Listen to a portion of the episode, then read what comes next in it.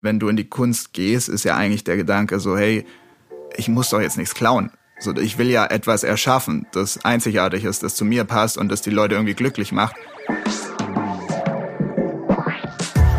Seite an Seite. Der Literaturpodcast, präsentiert von Hugendubel. Hallo und herzlich willkommen zu einer neuen Folge von Seite an Seite. Ich bin Andrea und heute habe ich Fabi Rommel bei mir zu Gast.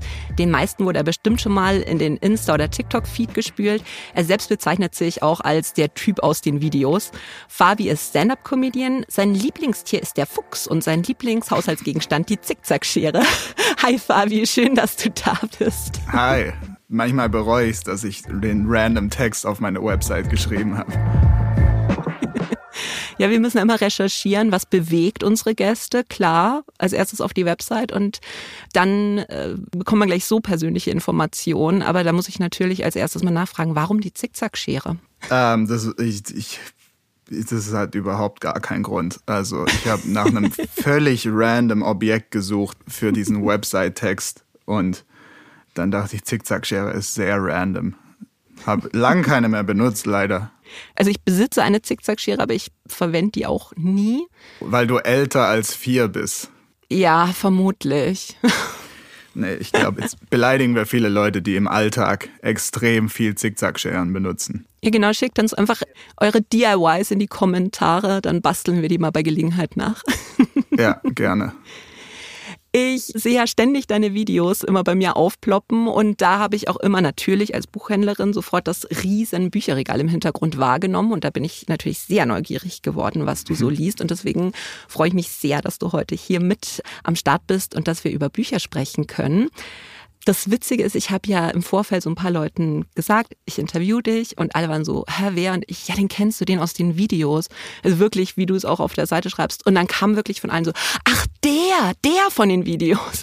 Als mhm. gäb's nur diese eine Person im Internet, die Videos macht. Ja, ja, dieser random Typ mit diesem random Namen und dann irgendwie das Gesicht ist dann manchen schon bekannt. Aber ja, deshalb habe ich den Tourtitel auch so gewählt weil ich ja auf der Straße angesprochen werde mit, ja? ähm, du bist doch, also dieser Typ aus den Videos. Das ist eigentlich ein guter, ein guter Titel. ähm, aber die Leute können sich dann schon auch immer zuordnen, weil mir passiert das ja manchmal, wenn ich Leute außerhalb von ihrem gewohnten Umfeld sehe, dass ich überhaupt nicht sagen kann, woher ich die kenne. Ich weiß nur, dass ich sie kenne. Gab es da irgendwie mal komische Momente? Ich weiß es nicht. Ich glaube, die Leute, die mich dann halt ansprechen auf der Straße, die sind dann mutig genug oder die haben es dann zugeordnet. Ich glaube, mhm. weil wenn du es nicht genau weißt, bist du nicht so, Alter, woher kenne ich dich?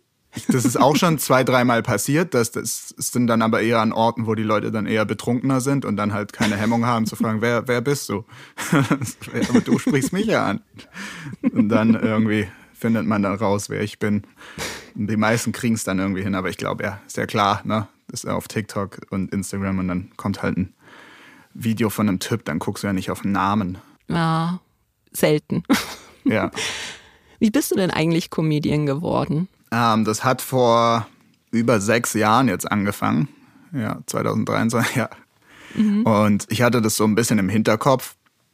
Ich wollte schon immer so ein bisschen was Künstlerisches oder so in die Richtung. Und ich habe mich nicht getraut. Und Stand-up wäre so das höchste der Gefühle, aber ich hatte überhaupt gar keinen Plan, wo und wie.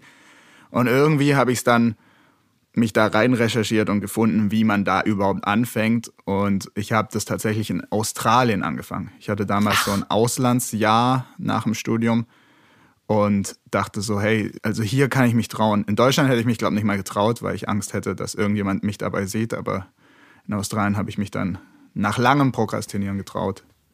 Also so nach dem Motto, wenn die mich hier scheiße finden, ich muss die nie wiedersehen und dann zack. Genau, ja, so weit weg wie möglich von zu Hause. Ich glaube, weiter geht's auch fast gar nicht mehr. Ja, stimmt. Die einzigen weiteren Orte haben vermutlich keine Stand-up-Möglichkeiten auf irgendwelchen ozeanischen Inseln. Wie kommst du eigentlich immer zu den ganzen Ideen zu deinen Videos? Die meisten sind halt irgendwie so Sachen, die irgendwie, man läuft durch die Stadt oder man macht irgendwas im Alltag und dann denke ich so eigentlich, das ist so ein Moment, der nicht oft besprochen ist und der eigentlich witzig ist an sich. So das Beispiel ist ja dieses Video, dass ich 5 Euro in meiner Jackentasche finde und dann halt mhm. das so übersteigert, dass es sich anfühlt, als wäre man jetzt reich. Weil irgendwie jeden Winter hat man dieses Gefühl ja und irgendwie ich hatte das und dachte ich so, ey, das, das passiert mir immer und ich habe noch nie mit jemand drüber geredet und dann ist meistens Comedy drin, wenn man das Gefühl darüber hat. Ja, aber es ist das beste Gefühl, wenn du, wenn du das erstmal eine Jacke anziehst und dann oh, so ein Zehner oder so, wow. Mhm. Und jetzt sind es immer nur noch Masken, alte, eklige Atemschutzmasken. Oder so verkrumpelte Taschentücher. Oh ja, das ist schön. Machst du deine Videos eigentlich alleine oder hast du da so ein Team, was dich auch unterstützt? Also ich habe jetzt seit einem Monat einen Mitarbeiter, der mir im Schnitt hilft. Mhm. Aber davor war alles alleine. Wow. Ich bin helpless, was Videoschnitt angeht, also Respekt. Danke. Wir wollen heute über drei deiner Lieblingsbücher sprechen. Bevor wir das aber machen, spielen wir zusammen noch eine kurze Runde Instant Spoilers. Instant Spoilers. Also da testen wir so ein bisschen deine Improvisationsskills. Oh. Und zwar gebe ich dir einen real existierenden Buchtitel, den du hoffentlich noch nicht kennst. Und du darfst mir dann pitchen, worum es in dem Buch geht, aufgrund des Titels. Oh, okay. Wollen wir das mal probieren? Ja, gerne. Ich bin sehr langsam im Kopf, aber vielleicht hilft der Kaffee, Zeit. den ich gerade trinke, etwas. Genau, es ist ein siebenstündiger Podcast, weil ich so lange überlege. Es war sehr lang Stille drin in diesem Podcast. Ja, so zum Einschlafen und wenn dann die Leute aufwachen, so, ach, jetzt weiß ich's. Genau, das läuft immer noch. Und der überlegt immer noch für die eine Idee. Nein, pass auf, ich fand den Titel schön, da fällt dir bestimmt was dazu ein. Und zwar heißt der Er schießt die Apfelsine. Mhm. Ja, das klingt auf den ersten Blick, auf den ersten Hören wie so ein Self-Help-Book, weil die haben auch immer so interessante Titel, die gar nichts mit dem Self-Help, dann sagen sie irgendwie, die größte Angst in deinem Leben bezeichnen wir heute als Apfelsine. Und diese Apfelsine ist, ist sie wirklich so furchteinflößend, wie du sie machst, oder ist sie nur ein kleines fruchtiges Obst, Frucht, ich weiß nicht mal, was eine Apfelsine ist. Du musst deine innere Apfelsine erschießen, um zu okay. innerer Freiheit zu gelangen. Okay. Ich glaube, würde ich kaufen, so wie du es mir gepitcht hast. Äh. Ähm, nein, das Buch gibt es tatsächlich von Michael Niemi, finnischer Autor. Da geht es um einen 16-Jährigen, der seine Klasse in Arschgeigen und Idioten einteilt. Das ist so der Klappentext. Mhm. Die Arschgeigen bekommen alles auf dem Silbertablett serviert, die Idioten rackern sich ab und kommen trotzdem nie auf einen grünen Zweig. Nemis Held ist fest entschlossen, weder das eine noch das andere zu werden. Lieber provoziert er mit seinen Aktionen, als einfach klein beizugeben. Mhm. Kann man sich dann überlegen, ob man jetzt lieber dein Self-Help-Book lesen möchte oder diesen ja. Roman. ich glaube eher den Roman. Aber hat sogar ein bisschen was von einem Buch, das wir später besprechen werden, ne? so ganz grob.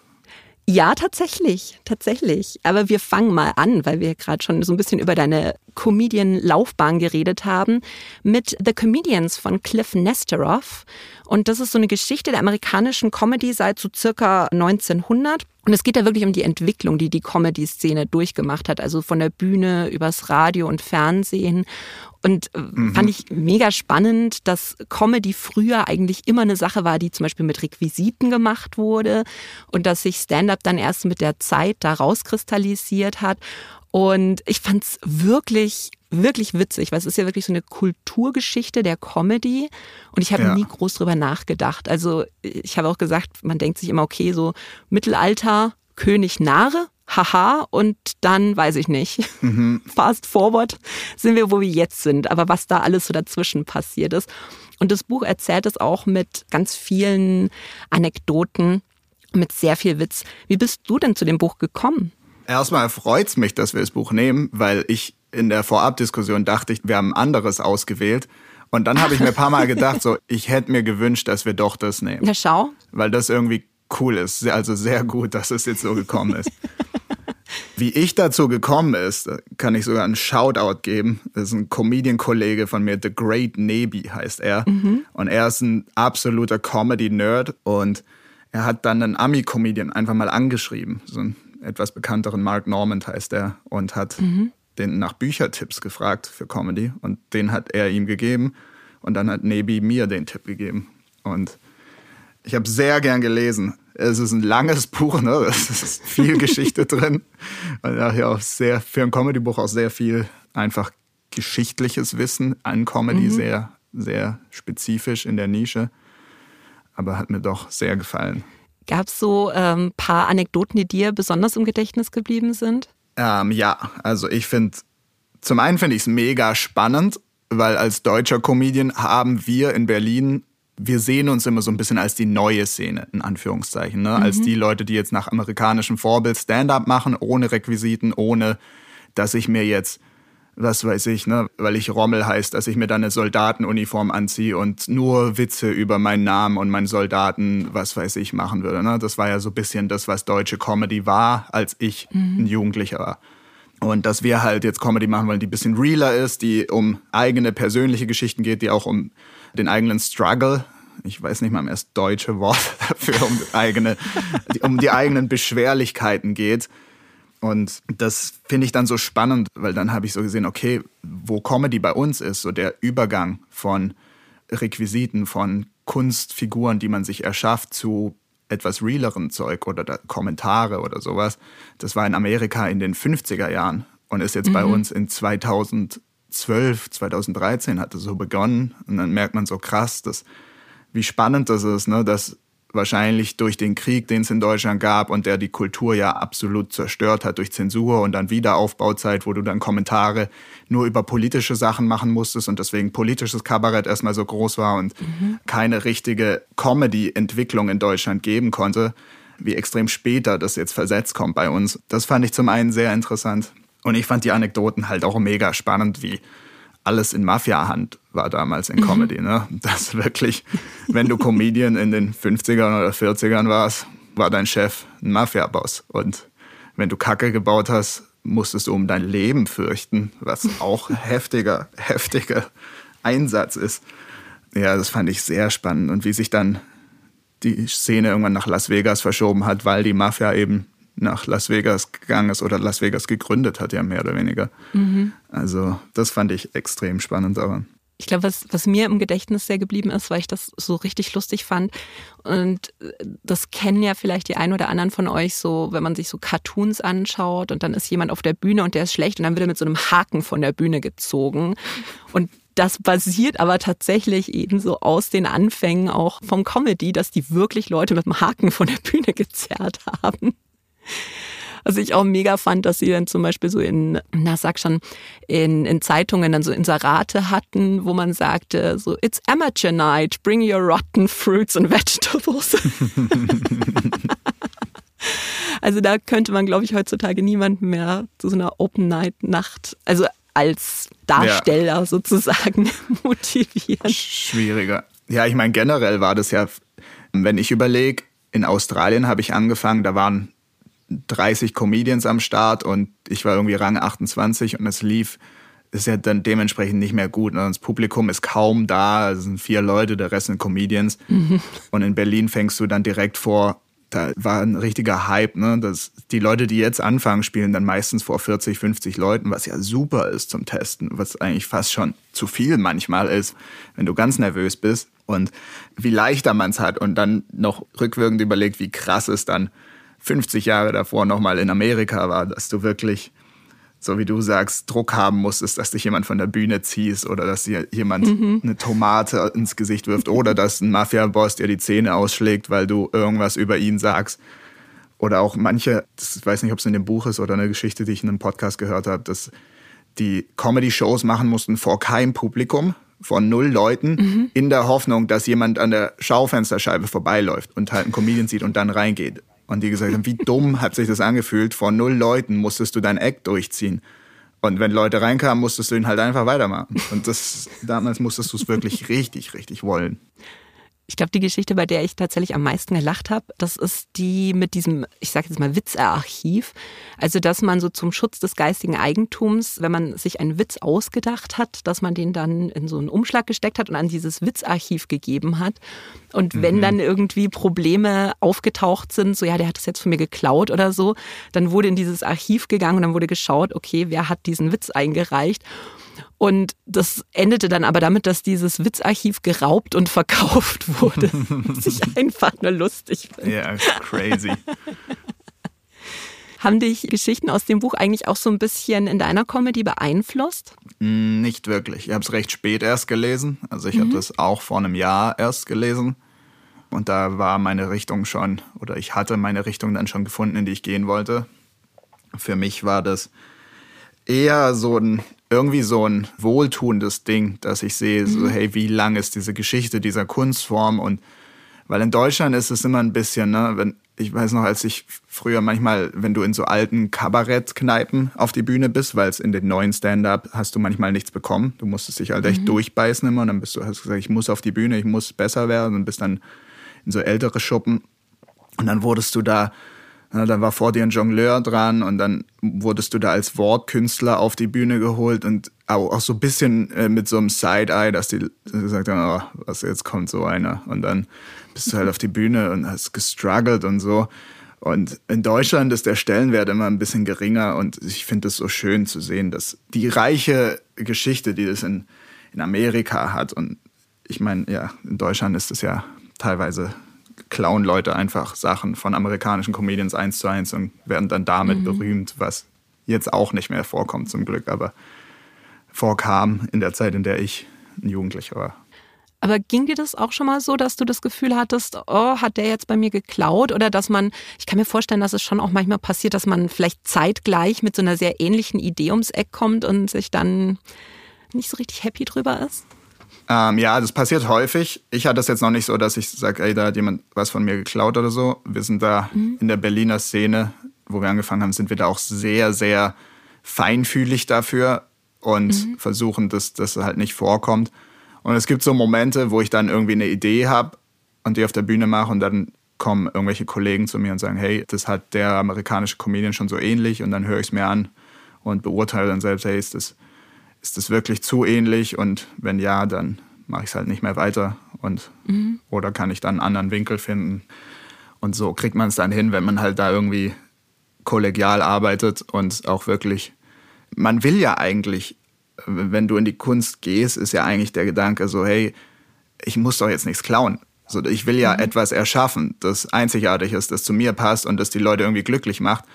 Es ist für mich so ein dummer Gedanke, wenn du dann was klaust von irgendjemand nur um berühmt und Geld zu machen, bist du eigentlich in der falschen Branche. Weil Comedy ist nicht so eine lukrative Branche. Dann geh doch halt in, eine, in irgendein Unternehmertum, wo du richtig Kohle rausholen kannst. Ja, keine Ahnung. Für mich immer ein bisschen komisch gewesen, der Gedanke. Was ich an dem Buch auch wirklich sehr spannend fand, war, wie man so die Entwicklung der Comedy eben über 100 Jahre verfolgt, dass es auch immer so, so Phasen gab, in denen es immer mal edgier wurde, dann wieder ein bisschen voker, dann wieder edgier. Also dass mhm. das jetzt auch nichts ist, was unbedingt jetzt die letzten, weiß ich nicht, zwei, drei Jahre plötzlich sind alle Vogue oder sowas, sondern dass das immer schon so bestimmte Phasen gab und wie sich Comedy auch eben im Laufe der Zeit verändert. Glaubst du, es gibt Sachen in der Comedy, die generationsübergreifend witzig sind, die immer funktionieren oder ist das ein stetiger Wandel? Ähm, das ist schwer zu sagen. Ich würde behaupten, es gibt so Themen, die sehr nah am Leben der Leute sind, die immer funktionieren. Mhm. Ob es jetzt, sagen wir, Familie ist oder Freunde oder Alltagssachen, die man selber erlebt, dass die immer funktionieren werden, weil die immer relevant sein werden für die Menschen. Aber es kommt halt darauf an, wie stark. Also es kann sein, ich denke jetzt, gerade so nach Corona, ist eine Zeit, wo sowas wieder sehr, sehr gern gesehen ist und das auch mir hilft, weil das genau meine Form von Comedy ist, die ich gern mache. Ich will keinen politischen Kommentar machen, ich will einfach die Leute ein bisschen unterhalten mit den Sachen, die ihnen auch so passieren könnten. Und in Amerika gibt es einen Comedian Nate Bargatze, der das genau so sieht. Und der ist nach Corona richtig, richtig groß geworden, weil ich das mhm. Gefühl habe, die Leute hatten während Corona wollte ja jeder erzählen, wie die Welt funktioniert auf beiden Seiten. Und die Leute waren dann immer so, eigentlich, das muss eigentlich kein Bock mehr darauf, sondern ich will mich wieder auf die Sachen besinnen, irgendwie, die mir wichtig sind. Und dann gibt es aber wieder Zeiten, wo ein bisschen mehr edgy Comedians mehr ankommen, weil irgendwie, weil man eine Gegenstimme braucht oder das Volk eine Gegenstimme sucht. Also ich glaube, es gibt Sachen, die immer ankommen werden, aber je nachdem, wie stark. Also es kann sein, dass du dann halt perfekt den die Stimme der Zeit triffst und deswegen sofort durch die Decke gehst, wenn du eine gewisse Sache machst. Mhm. Ja, aber ich fand es auch spannend, wie sie in Amerika ne, dieses, dieses Kommunismus-Thema, wusste ich nie, wie groß das damals dort war, dass wenn du mhm. eine Sache nur ganz leicht gegen Amerika gesagt hast, dass du sofort als Kommunist abgestempelt wurdest und dann nicht mal mehr auftreten durftest. Also so crazy Zeug, dass immer wieder in, in Schüben irgendwelche Phasen da waren, wo du dann halt Kriegscomedy, die sie hatten, ne, im Zweiten Weltkrieg, also wirklich crazy. Die anderen zwei Bücher, die du mitgebracht hast, die gehen ja gar nicht in die Comedy-Richtung. Als ich da die Titel gesehen habe, dachte ich mir, ah, spannend. Spannend, aber hätte ich jetzt beim Comedian eher nicht erwartet. Aber ich finde es äh, mega, dass wir uns darüber unterhalten. Es geht jetzt in Richtung Schullektüre. Und zwar fangen wir mal an. Du hast mitgenommen Unterm Rad von Hermann Hesse. Möchtest du ein bisschen erzählen, worum es geht? Ja, genau. Also ganz grob der Klappentext. Für mich ist Hermann Hesse ja nochmal was Besonderes, weil ich trinke gerade aus einer Hermann Hesse Geburtshaustasse. Oh wow. weil er ist halt in Kalf geboren, so eine kleine mhm. Stadt im Schwarzwald und ich bin da auch geboren. Und das heißt, mhm. wenn du dort geboren bist, ist Hermann Hesse sehr präsent, weil eben die Stadt Kalf jetzt großes Marketing um ihn herum macht und so natürlich. Und deshalb musste ich ein Hermann Hesse Buch nehmen. Mhm. Und Unterm Rad war so das Buch, das ich halt so als erstes gelesen habe von ihm, weil man immer gesagt hat, das ist das Einzige, das man kapiert damals, so, als Jugendlicher. Und im Grunde ist Unterm Rad so eine, so eine Geschichte über, ich denke, es ist sehr autobiografisch, über ihn selbst in einer anderen Form abgewandelt und wie er aufwächst. Also der Hans Giebenrath ist der Protagonist, der in einem kleinen Dorf aufwächst, das auf jeden Fall Kalf ist, das passt von den Beschreibungen. Und sehr begabt ist und sehr, sehr viel lernen muss und dann Examen besteht und alle sind so stolz auf ihn und er ist so stolz auf sich und er kommt dann aufs Kloster Maulbronn, wo die ganzen Begabten aus der Umgebung sind und dort fängt er aber an, so, dass es nicht mehr so richtig funktioniert und er abschweift und er nicht mehr den Antrieb hat und was früher gab es das Wort noch nicht, aber heute wahrscheinlich mit einer Art Depression bezeichnet werden könnte mhm. und dann auch Selbstmordgedanken hat und dann irgendwie wieder in die Heimat kommt, weil es nicht gepasst hat, weil er nervlich am Ende war, was ja auch psychische Gesundheit heutzutage heißt und dann am Schluss eine Lehre anfängt und stirbt. Mhm. Direkt, direkt danach. ich glaube, ein Buch aus 1906 oder wann es geschrieben oder kann man spoilern.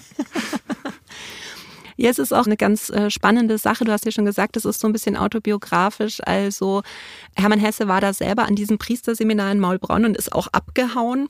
Und es gibt eben auch in dieser Geschichte einen Freund, den dieser Hans Giebenrath hat, der witzigerweise auch äh, Hermann mit Vornamen heißt und mhm. der so ein bisschen, also Hermann Hans H. ist ja eher äh, genau, stimmt. also weil Hans ist ja eher so ein Streber, der möchte schon eigentlich immer der Beste sein und als er dann aber eben diesen Hermann H. -Punkt, äh, da trifft, der ist so ein bisschen querulant und der stellt sich immer so ein bisschen dagegen und der haut dann später auch ab, aber der ist so, der sät, glaube ich, so ein bisschen diesen, ja, wie soll ich sagen, diesen äh, Funken des Rebellentums gegen dieses System in Hans. Mhm. Hattet ihr das dann direkt auch als Schullektüre in Kalf? Nein, aus irgendeinem Nein. Grund nicht. Nee, äh, wir hatten so viel Schullektüre. Hermann Hesse war bei uns nicht einmal dran, was ja richtig Nein. komisch ist. Nein, kannst du mir nicht erzählen. Wenn der Hermann Wirklich? Hesse Stadt, ja, es hatte nicht viel Sinn, dass das nie dran war. Was aber eigentlich gut ist, weil wenn was mhm. Schullektüre ist, verachtest du es ja immer erstmal. Mhm. Ich habe die ganzen Bücher, die ich als Schullektüre hatte, verachtet und dann, glaube vier Monate nachdem ich fertig war mit der Schule, war ich so, ich könnte vielleicht das mal lesen, so, weil man irgendwie den Zwang, das ist wie, wie, wie in unterm Rad, man rebelliert gegen das Schulsystem und selbst, selbst wenn es sinnvoll wäre, will man es nicht machen. Ja, aber ich habe mir auch gedacht, also es ist ja was, was viele Leute als Schullektüre haben und dann dachte ich mir auch, aber dieses Buch als Schullektüre, weil es ja wirklich so ein bisschen, was heißt ein bisschen, aber halt so dieses Schulsystem ganz schön, also mit dem hart ins Gericht geht. Mit wem konntest du dich denn eher identifizieren? Mit Hans, also dem bisschen dem Streber, oder eher mit Hermann, dem Querulanten? Das ist eine sehr gute Frage. Äh, ich habe mir ja auch ein paar Gedanken gemacht. Ich habe es nochmal, weil ich das, es war auch zehn Jahre her, ne, habe ich es nochmal als mhm. Audiobook schnell durchgehört, uh.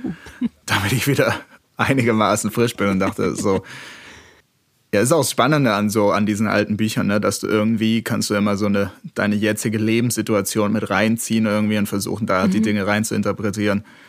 Und so dieser Kampf, das irgendwie Disziplin und Kollektivismus, ne, so was ja irgendwie so ein bisschen der Hans verkörpert und dieses dieser Freigeist und dieser Individualismus, das sind auch so Themen, wo ich mich immer frage, so wo stehe ich da eigentlich genau? Irgendwo dazwischen stehe ich vermutlich, weil so früher im Dorf aufgewachsen, hatte ich immer so den Drang danach, irgendwie was anderes zu machen. Ne? Ich hatte nicht so wirklich Lust, diesen klassischen vorgezeichneten Weg zu gehen, der dann bei mir in der Ecke, wo es sehr industriestark ist, dann in irgendeiner Maschinenbaufirma oder so gelandet wäre. Und das war nichts für mich. Ich meine, ich bin jetzt irgendwie in einer sehr exotischen Branche unterwegs.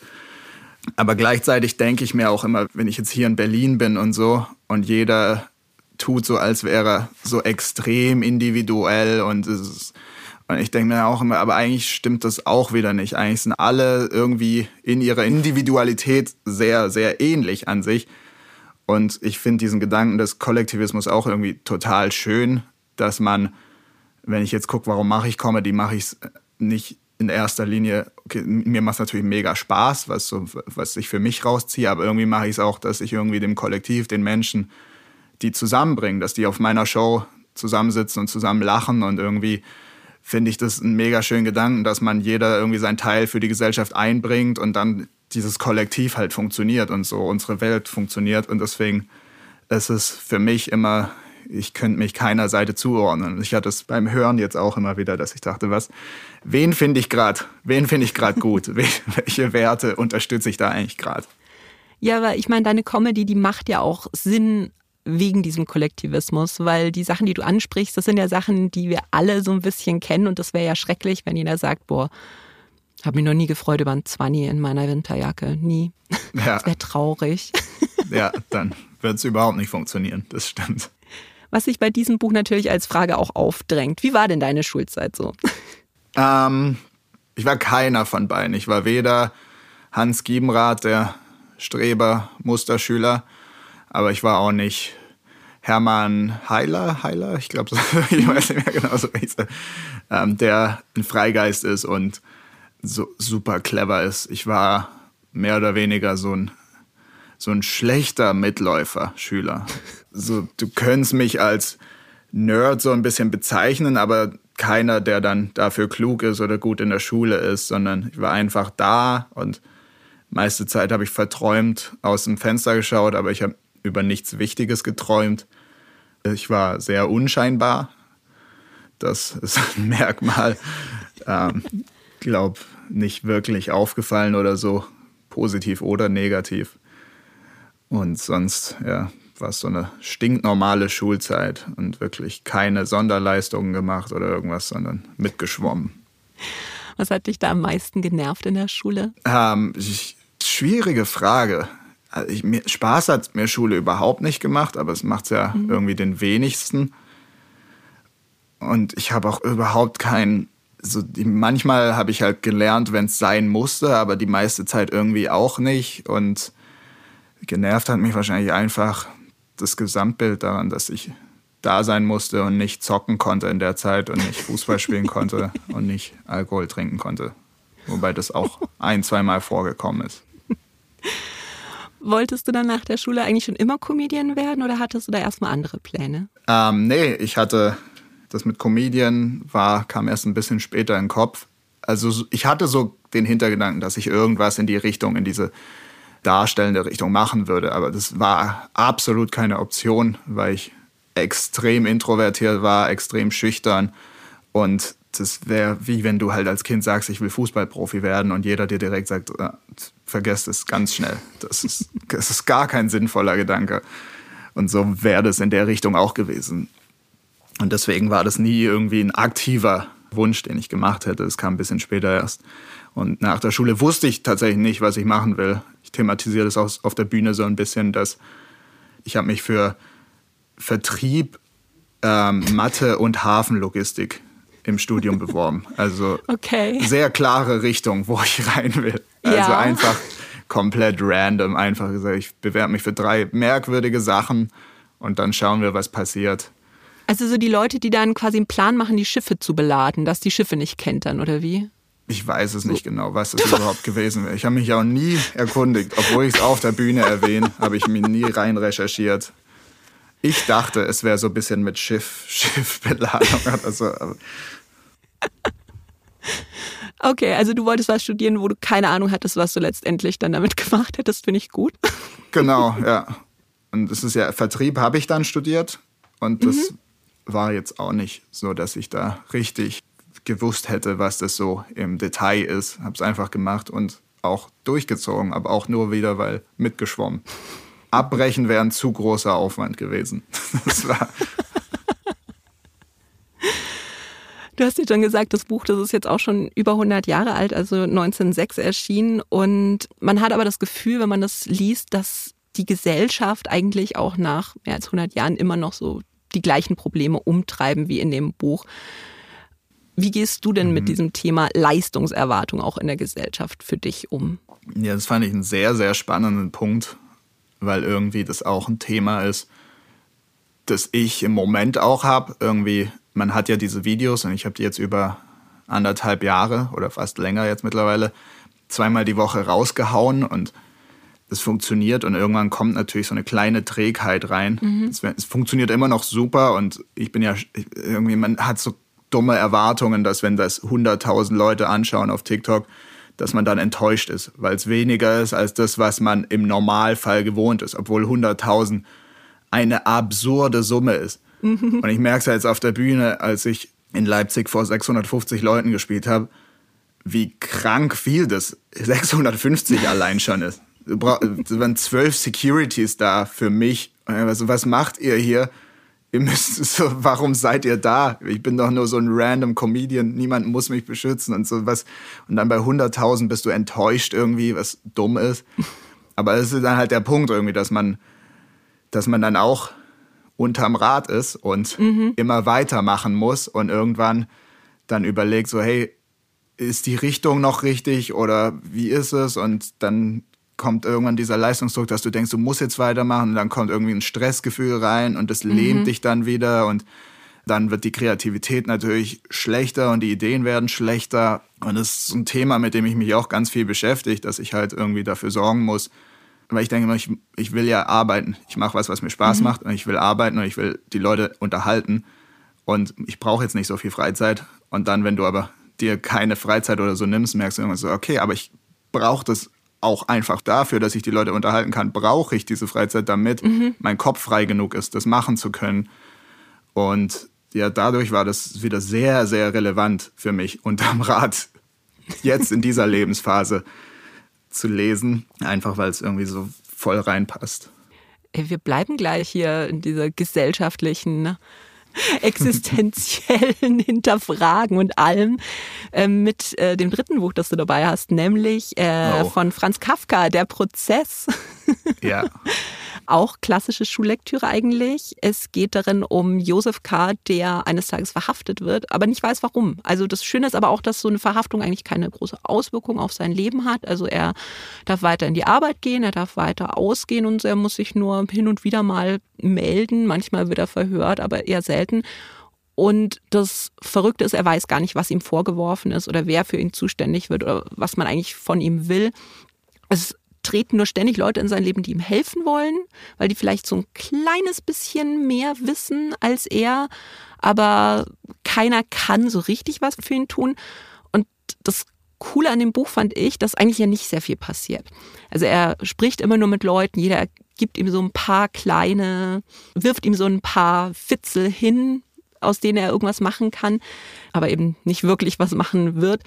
Und man hat aber trotzdem beim Lesen das Gefühl, das ist wie so eine Schlinge, die sich langsam um einen zusammenzieht. Mhm. Ist schon harter Stoff. Wieso ist das eins von deinen Lieblingsbüchern? Ich mag das Buch wirklich sehr, sehr gern. Ich weiß mhm. nicht genau warum. Es fühlt sich einfach immer sehr gut an, wenn ich das lese. Und das ist wirklich ein Buch, das ich auch schon jetzt wahrscheinlich zehnmal in verschiedenen Lebenszeitpunkten gelesen habe. Und es fühlt wow. sich immer gut an, aber ich weiß nicht, weil es hat ja eigentlich keinen Wohlfühlfaktor an sich drin. Und das erste Mal, das war tatsächlich bei uns Schullektüre. Mhm. Ich weiß nicht, ob es im Abi war oder kurz davor. Und da fanden es alle natürlich total scheiße. Und ich fand es scheiße, aber nicht arg scheiße, was schon, was schon bedeutet hat, dass es ein sehr gutes Buch für mich persönlich sein musste. Das hast du aber nicht zugeben können, nehme ich an. Nee. So, ah, ich fand's gar nicht so. Doch, doch, ich fand's auch ganz scheiße. Ja, ja. Wenn ihr das sagt, dann mh, auf jeden Fall, oder? Ja, genau. Das, das, ja, das ist ja in der Schule findest du ja auch so Bücher, die irgendwie nicht eindeutig dir sagen, was sie jetzt sind. So, das findest mhm. du ja mhm. dann irgendwie dumm. Also diese, diesen Spielraum magst du ja irgendwie gar nicht als, als junge Person. Du brauchst ja irgendwie diese hundertprozentige Sicherheit, dass alles so ist, wie du es irgendwie denkst, ist es. Oder wahrscheinlich ich als junge Person. Ne, ich glaube, dass das aber vielleicht auch was dann mit den Prüfungen zu tun hat, weil du musst ja dann in der Prüfung, da hast du ja nicht so viel Interpretationsspielraum. Da kannst du ja nicht sagen, also für mich hat dieses Buch das und das bedeutet, sondern mhm. du musst es ja in einen ganz bestimmten Kontext einordnen. Der Lehrer will bestimmte Schlagwörter hören und wenn du die nicht hast, dann zack, dann gibt es eine schlechte Note. Ja, das stimmt auch wieder. Das ist eigentlich auch dumm, das zu bewerten. Ne? Das ist so ein Buch, das für jeden was anderes bedeutet und dann ist es mhm. ist falsch, was es für dich bedeutet. Ich habe es mir halt auch beim Lesen jetzt wieder gedacht. Also ich habe es ich, ich hab's während der Schulzeit gelesen, aber es war nicht Klassenlektüre bei uns, weil ich auf einer sehr schlechten Schule war. Aber ich, ich war so ein Streberkind. okay, du warst Hans Giebenrath, warst du. Ja, aber, aber nur Nein, ich. Ja. egal. Anderes Thema, pass auf. Ich habe diese Klassiker schon ganz gerne gelesen und ich war aber sehr froh, dass ich die in der Zeit gelesen habe, weil wenn man mal dann so aus der Schule raus ist, also zumindest bei mir kommt man, finde ich, gar nicht mehr so richtig dazu. Weiß nicht. Mhm. Du schon. Aber du bist auch in der Hermann-Hesse-Stadt groß geworden, also. Ja, aber auch weniger leider. Ich lese allgemein zu wenig leider. Ja, aber so ein Riesenregal immer im Hintergrund bei den Videos. Ja, gehört 70 Prozent auch meiner Freundin, dummerweise. Ich hätte ah, gern mehr. raus. Und ich kaufe mir viele und lese sie dann nicht. Ich kaufe sie mir nur aus Idealismus, weil ich denke, das wäre jetzt richtig cool, dieses Buch zu lesen. Und dann kommt TikTok oder was weiß ich. Das, also das ist genau, das ist mein anderes Thema, dieser Dopaminmangel im Gehirn, der jetzt alles andere, was nicht wie eine Slotmaschine wirkt, ähm, schwierig erscheinen lässt. Auf jeden Fall, ich habe mir beim Lesen auch gedacht, dass man das ja wirklich komplett frei interpretieren kann, was das für einen selbst bedeutet. Also ich habe mir dann auch gedacht, ja klar, Gesellschaftskritik sowieso, aber ich habe dann auch überlegt, naja, Mental Health Sachen und so.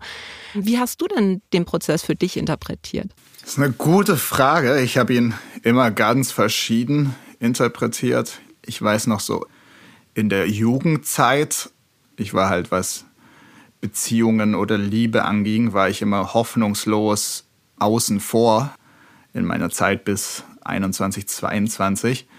Und in der Zeit habe ich es schon so ein bisschen als Liebe, als du verliebst dich, du weißt nicht genau warum, du willst es eigentlich auch nicht aktiv, das Leben geht weiter, aber es ist irgendwie anders und Leute treten in dein Leben und es, vieles fühlt sich an wie so ein Prozess, dass man Dinge machen muss, aber eigentlich nicht genau weiß, warum muss ich die jetzt machen. So diese Geflogenheiten, wenn man versucht, irgendwie mit einer anderen Person, die in eine Beziehung irgendwie das so rüberzubringen. Und am Schluss, wenn es nicht klappt, stirbt man wie ein Hund. Oder so. Ich glaube, das ist ja die Bezeichnung. Ja, stimmt, stimmt. Hör auf zu spoilern. Oh, ja, und überall stirbt die Person. Das ist immer ein leichter Spoiler. Ich mag nur Bücher, wo die Hauptperson unter mysteriösen Umständen stirbt. Ach Gott. Ähm, würdest du sagen, dass der Prozess auch heutzutage immer noch aktuell ist? Ja. Also, ja, ähm, schon allein diese Instanzen. Mhm. Es ist so ein super, super wirres Buch an sich mit mhm. so vielen, wo du was, warum ist der jetzt da auf einem Dachboden und muss da sich nochmal eine Anhörung geben, wo dann 100 Leute drin sitzen. Und dann denkst du dir so, okay, wie, wie sah meine Finanzamtanmeldung aus, wie meine Kfz-Anmeldung letztens, wie, und dann denkst du, okay, es ist eigentlich eine exakte Beschreibung von allen staatlichen Organen, die wir besitzen, wo man als Bürger irgendwie interagieren muss. Und so, wenn ich, wenn ich mit öffentlich-rechtlichen zusammenarbeite, was ja jetzt auch manchmal vorkommt, mhm. hast du irgendwie eine kleine Zusammenarbeit, wo du einfach nur, keine Ahnung, so einen Auftritt hast oder so. Und dann kriegst du, das ist sechs Monate her fast schon, ich krieg immer noch Briefe von denen, die mir irgendwas, sagen, könntest du noch mal das ausfüllen für uns? Wie viele Instanzen muss ich noch durchlaufen für die kleine Zusammenarbeit? Neun Leute schon, mit denen ich zu tun hatte. Das kann doch nicht sein.